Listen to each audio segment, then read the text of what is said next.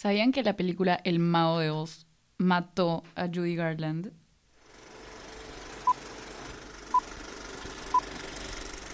Curiosinema.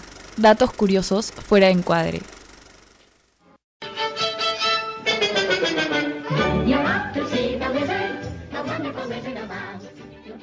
Yo soy Belén García y estoy acá acompañada por Joaquín García. Y Andrea de la Melena. Hoy día vamos a hablar de una de las películas más famosas del mundo, eh, El Mago de Oz, protagonizada por Judy Garland, esa historia que todos recordamos de la infancia. Eh, y ya han pasado casi 80 años desde su estreno. Y lo que me parece más loco es de que uno pensaría de que ha pasado tanto tiempo y la gente sigue hablando de ella por la exitosa que fue.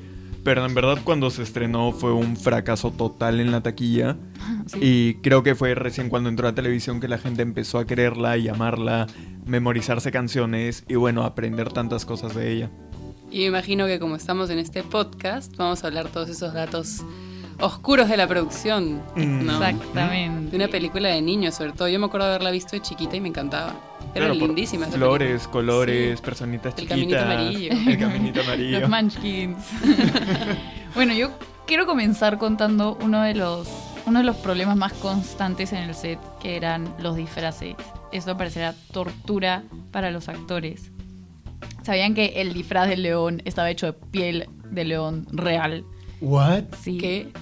Pesaba 40 kilos. 40 kilos. Ujú. ¿Te Uy. imaginas tener eso todo el día grabando? Claro, A o un- sea- literal, a un león encima tuyo. Bueno, fuera como que ya 40 kilos encima, no sé, digamos, los que llevan cámaras, pero, o sea, si es piel de león significa que es caliente. Es cal- el actor sudaba tanto que después de cada grabación lo tenían que, que secar y el traje después de cada día de grabación. Y más las luces. Más Porque cuando grabas luces, tienes un montón de claro. luces encima, ¿no? Imagínense, es como cargar un adolescente pequeño en tu espalda todos los días. Y no solo eso, sino que el león también lleva eh, prótesis, no sé si se acuerdan, la cara del león Sí, que tenía unos cachetitos. Sí, ese, ese maquillaje no le permitía comer comida sólida. Entonces tenía que eh, comer sopa y milkshakes durante ¿Qué? horas de grabación. Sí, es más, sé que no es el único porque la bruja, como tenía este maquillaje tan verde tóxico que es súper Mm. famoso e icónico, eh, una vez que le ponían el maquillaje solamente podía meterse líquidos a la boca. Entonces, igual que León, solamente almorzaba agua, milkshakes, café y así sobrevivían por tantos meses de grabación. ¿Cuántos meses de grabación fueron? Mm, más de los que debieron de haber Oh. sido. sí, definitivamente. No, el, el maquillaje fue terrible para todos. Eh, yo creo que el peor, eh, que la pasó peor con, El con el maquillaje, el hombre hojalata. ¿Qué? ¿Por qué? Eh, bueno, primero su disfraz estaba hecho de metal. Entonces ya. De metal, o sea, metal real. traje, el outfit me muero. era metal duro, me metal muero. duro. Sí. No te puedes ni sentar con eso. Literalmente no se podía sentar, tenía que. Imagínense por horas, no se lo podían quitar porque era tanto, tanto trámite quitarse el traje que tenía para descansar, se apoyaba en una pared. más. Y bueno, fuera solamente el traje lo feo, ¿no? Porque ya, obvio, los torturaban en el set, eso ya lo sabemos. Está claro. Pero no les podían pues pegar metal al, al rostro, ¿no? O a, Claro. sus, a sus manos, a sus dedos. Entonces utilizaban un pigmento a base de aluminio. Entonces literalmente ponían polvo de aluminio en su piel. Y obviamente la piel es una esponja, entonces tenían reacciones alérgicas, se intoxicaban y todo le salía mal. Uno tuvo que terminar la clínica y cambiaron Sí. de actor por eso. Se envenenó, literalmente. Claro, es que es demasiado tóxico que te pongan aluminio en la cara, encima, en todo el cuerpo. Ajá, porque no eran pigmentos a base de alguna planta, ¿no? Porque ya ahora te pintan, no sé, de rosado, neón, pero viene de una flor o algo así. Esto era totalmente artificial, tóxico, que los pudo haber matado. Y esa película fue hace 80 años, o sea, cualquiera creería que hay otras opciones, ¿no? Que no sea un león Claro. encima tuyo, aluminio. Escuchas no esa sé. historia y piensas que es del 1500. Sí, tal Exacto. cual. Literal. Bueno, pasando a otras, digamos, unas historias de abuso a los actores peores. Yo creo que eh, Judy Garland la pasó bastante mal. Su personaje Dorothy tenía, se supone que tenía 12 años y ella tenía 16. Entonces eh, no solo le hacían usar un corset para tapar sus curvas. Entonces, imagínense un corset para tapar súper apretado, para que, parezca un palito, sino que también le dieron una dieta extrema.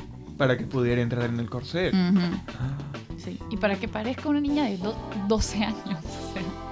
Sí, no, solo tomaba café negro, eh, le dieron pastillas para bajar de peso, pastillas para dormir y para perder el apetito ella fumaba 80 cigarros al día. 80 cigarros al día, Wait, o sea, teniendo 16 años.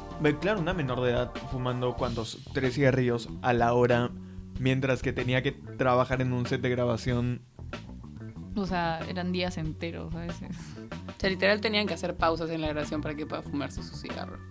¿Qué onda? Y tenía 16. Y, y todo esto lo peor es que literal para no tener hambre. O sea. Y sí, Claro. y, y como mencionamos antes, esto fue lo que eventualmente la mató. Porque comenzó con una adicción a las drogas a partir de esa película. Claro, porque yo tenía entendido de que tuvo como que un declive bastante público, tanto de su vida privada como de su vida pública, porque su hija, que también es bien famosa, que es Liza Minnelli, ella también como que tuvo un declive y decían, no, es culpa de la mamá porque la mamá era drogadicta. Y entonces ahí la gente sabía que era drogadicta y lo notaba. No era un secreto de Hollywood que aparecía en la columna de chisme, sino de que los conciertos que ella hacía, cantando canciones como Somewhere Over the Rainbow, la miraban demacrada, o sea, poco lúcida, con la cara ya destruida. Y daba un montón de pena porque la gente se acordaba de ella como la dulce Dorothy Ujú. queriendo regresar a Kansas golpeando las zapatillas rojas. Claro, y todo esto de las drogas también salía cuando es más, tipo, cuando es mayor, cuando tiene su hija y todo, pero a los 16 seguro nadie sabía que estaba Claro. fumando tanto. No, y, y no la tomando culpo, pastillas. o sea, la presión que tenía de los directores fue terrible, tanto así que eventualmente se murió de sobredosis. Wait, has dicho directores, pero creo que también era por parte de los Munchkins. Ah, sí. Los Munchkins no eran tan tiernos como parecían. ¿Por qué? Bueno, su esposo, eh, futuro esposo en el momento, escribió un libro revelando de que ella le contó que los Munchkins abusaron de ella y la, la tocaban inde- indebidamente, a veces subiendo sus manos eh, abajo de su falda. Me muero. Imagínate, o sea, ya está bien, son personas pequeñas, pero son hombres adultos. O sea, Ella tiene tenía- 16. Ella tenía 16, ellos son actores de entre 30, 40, 50 años. Exacto. Y que le tocaban las piernas, se metían debajo de su falda. Y en ese entonces pues nadie podía decir nada o no se acostumbraba a decir nada. Era como que un poco parte de... No, ni me imagino si con las justas había derecho en el tema del maquillaje. ¿Cómo va a haber derecho en tema de cosas de la mujer? Eso lamentablemente en esa lamentable- época no estaba. Exacto. Además, eh, se le pagaba menos que su co- sus coestrellas. Eh, a ella le pagaban 500 dólares a la semana y al hombre ojalata y al espantapájaros le pagaban 3 mil dólares a la semana. Y eso que Dorothy que aparece en, En todo. en toda la película. Ella aparece la- mucho más. Es la principal.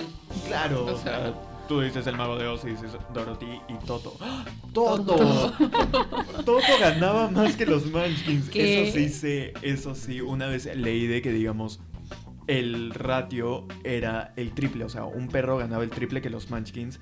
Y obviamente los Munchkins trabajaban más que el triple porque ellos tenían que ponerse en vestuario, tenían que cantar, tenían que bailar, tenían que hacer un montón de cosas.